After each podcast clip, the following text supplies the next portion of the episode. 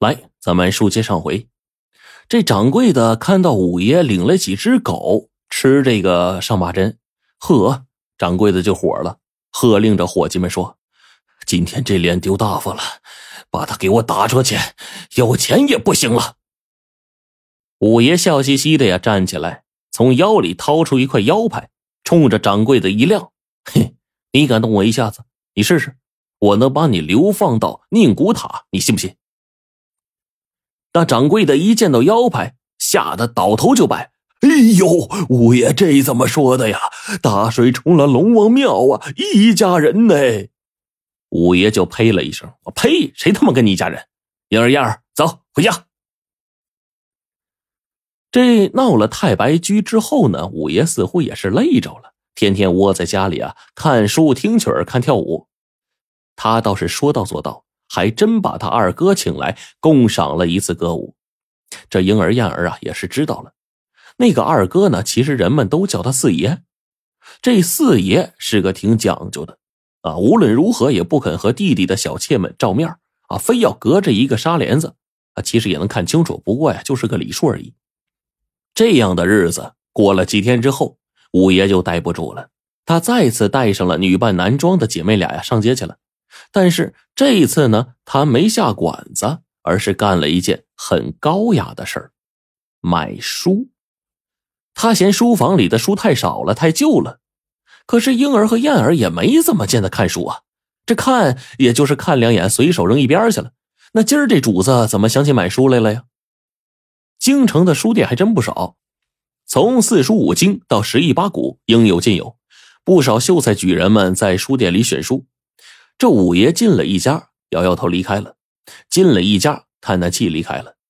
总算是选中了一家书店了。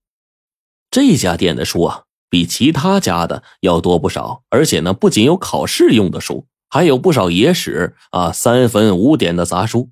五爷顿时来了兴趣了，专挑道家修仙炼丹的书找，不一会儿就找了一堆，让两个人抱着，又小声的问店主：“哎，这里？”有没有双修的书啊？哎呦，店主吓了一跳。哎呦呦呦，爷，您真真会开玩笑，这书能卖吗？让官府知道，五爷就呸了一声，说：“呸！别他娘的给我装正经。听说呀，你这里的书最全了。哎，我要不知道的话，能上你这儿来吗？”店主无奈呀，左右看了看，从箱子底下抽出一本书递给五爷，五爷就扔出了一张银票。嘿嘿，你懂事啊，剩下的赏你了。燕儿就不解的问说：“五爷，什么叫双休啊？”这五爷嘿嘿一笑：“嘿，回家告诉你们。”果然，哎呦，回到家里，五爷和姐妹俩呀，连着几天闭门不出啊。然后呢，又架起了一个炼丹炉，就在府邸里啊，开始炼丹烧汞，弄得整条街上都弥漫着香烟火气。五爷呢，又召来了几个道士帮忙。半夜三更的也不睡觉，炼出丹来看看颜色啊，说不到火候，扔回丹炉里边重新炼，忙的是不亦乐乎。夫人看着不像样，几次规劝，五爷也不生气，依然是我行我素。最后闹得连皇帝都亲自降旨询问了。五爷接到圣旨啊，磕头如捣蒜。哎，皇上圣明，皇上圣明。因为呀，有个算命的说臣年命不久，为了多活几天，臣才努力修行，为求能够长寿。呃，同时呢，也为了呃万岁祈福，这话说的不伦不类的。皇上啊，居然也没有再说什么。到后来呢，五爷索性啊，连府门都不出了。也好在呢，他也没什么正经差事啊，就只是在家里胡闹而已。转眼三年过去了，忽然有一天，五爷被圣旨传入宫中，回来之后神色怅然，但又像是如释重负。他叫人摆了一桌酒菜，自斟自饮起来。喝了几杯之后，他命人把婴儿和燕儿两个妾叫过来。婴儿啊，已经怀孕了，挺着个肚子，和姐姐一起被丫鬟们搀扶过来。五爷对着两个人一笑，给他们两个人每人倒了一杯酒。哎，这酒劲不大，喝一杯没事姐妹俩互相望了一眼，燕儿就说：“五爷今天怎么了？看着高兴又不高兴的样子。”五爷就喝了一杯酒，说。不高兴是因为我三哥死了，高兴，也是因为我三哥死了。姐妹俩大吃一惊啊，看着五爷也不说话。五爷就说：“三年了，我不说你们也都知道。其实啊，我这是贝勒府，当今的万岁就是我皇阿玛。”姐妹俩默然，他们俩都不傻，从下人们嘴里啊早就知道了。五爷就接着说：“哎，我三哥和四哥呀，争这个皇位，闹的是暗杀的地步了都。最后呢，皇阿玛还是选了四哥。昨天晚上把我三哥处死了。哎，我呢要是这么不成器，四哥呢就已经是稳稳的皇位继承人了。”燕儿就轻声说：“也好，我看你当贝勒呀，满是快活自在的，比当皇上强。”这五爷就哈哈大笑：“嘿嘿，没错没错啊，皇上嘛。”自然是人人想当的，不过呢，没那个命啊，强求反而生祸。哎，不瞒你们说啊，那一次呀，带你们去闹那个太白居呀，其实啊，是我三哥的买卖，是他收买朝廷大臣的地方，我就装作不知道，大闹了一通。后来呢，他就虽然骂了我一通啊，但也不再防备着我了。哎嘿嘿，那个书店呢，是我四哥的门人开的，街面上的一举一动都逃不过四哥的耳目。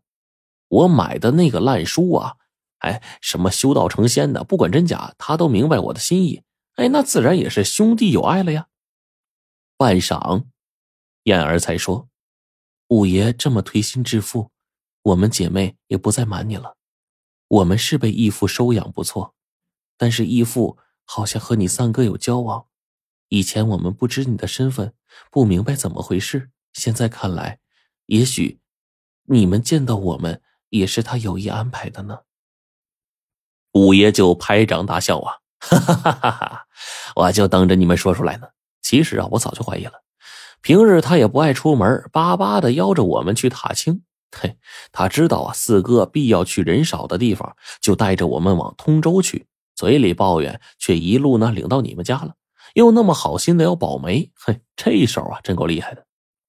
燕儿就诧异：那你既然知道，为什么还要娶我们？五爷就冷笑道：“哼，我娶了你们，自然没什么妨碍。四哥要是娶了你们，那事就大了。我四哥呢，什么都好，就是对习武的女子有特殊的癖好。三哥就是看准了他这个弱点，用婴儿啊去勾引他。那你想想，你们俩是卖艺出身，属于贱业。四哥娶了，先是有辱门庭，其次他两个妾呀，本来就是练武出身，那再收你们。”弄到那么多练武的女人身边，那皇上搞不好就产生什么想法了，以为他别有所图。嘿，何况啊，你们俩一定是有任务在身。我带你们都出门好几次了，你们给别人传过书信吧？你别以为我看不见啊！姐妹俩顿时脸色惨白呀，同时就跪下了。我们受义父养育之恩，不能不报。五爷若不容，五爷就摆了摆手，笑道：“哎，都起来吧！我要不容你们，今天呢，你们就说不了这些话了。”我把你们收进来啊，就做好了这个准备。为什么我总上街带你们呀？对不对？就是为了方便你们传信，免得你们在府里偷偷摸摸的被人抓住了，我反而不好处理。你们想想，我有什么不能对别人说的呀？我干的那些事儿啊，巴不得你们传出去呢。我荒唐贝勒，越荒唐越安全。姐妹俩坐在炕上，看着五爷，眼睛里啊充满了感激和敬佩。半晌，这燕儿才说：“其实我还有件事瞒着你，你这么待我们，我就不能再瞒你了。”婴儿一下子急得就站了起来，冲燕儿连连摆手。五爷就诧异的说：“什么事儿啊，婴儿，你急什么呢？”燕儿不顾婴儿的阻拦：“其实，婴儿不是哑巴，他唱歌比我还好听呢。”婴儿急得都喊了起来：“姐姐，说好了一辈子不说出来的。”五爷这睁大了眼睛啊，恍然大悟：“哎呦喂，你们俩啊，原来如此，我明白了。婴儿，你是担心如果你不装哑巴，别人只看中了你，不需要你姐姐了，是吧？”婴儿就低下了头。那个时候我们还小，是姨父安排我们这样的。他说：“你姐姐什么都没有了，就剩下会唱歌了。如果你们不演双簧的话，别人只会带走你，你姐姐这辈子就完了。”五爷呢？长叹了一声：“哎呀，他还算是个好人。昨天呢，我已经找到他的住处了，本来打算呢抓来给四哥的。哎，冲他这句话呀，我放过他吧。啊。不过这事儿啊，你们以后谁也不要再提啊。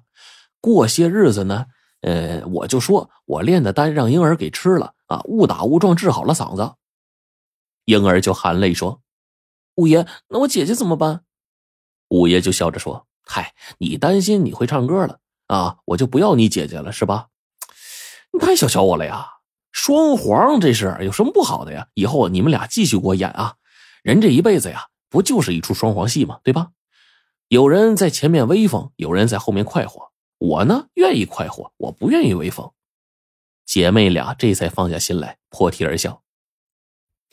一年之后，雍正驾崩了，四皇子乾隆继位。登基之后，封五皇子为王爷，并且终其一生啊宠爱有加。而五皇子呢，也因为种种行为，在史书上留下了一个“荒唐王爷”的名号。但是呢，却无人明白他的那句话：“人生不过就是一场双簧戏而已。”或许啊，那残酷凶险的封建王朝里，做一个没有野心的皇子，这个呀，才是最好的人生了。哎，这挺有意思，是吧？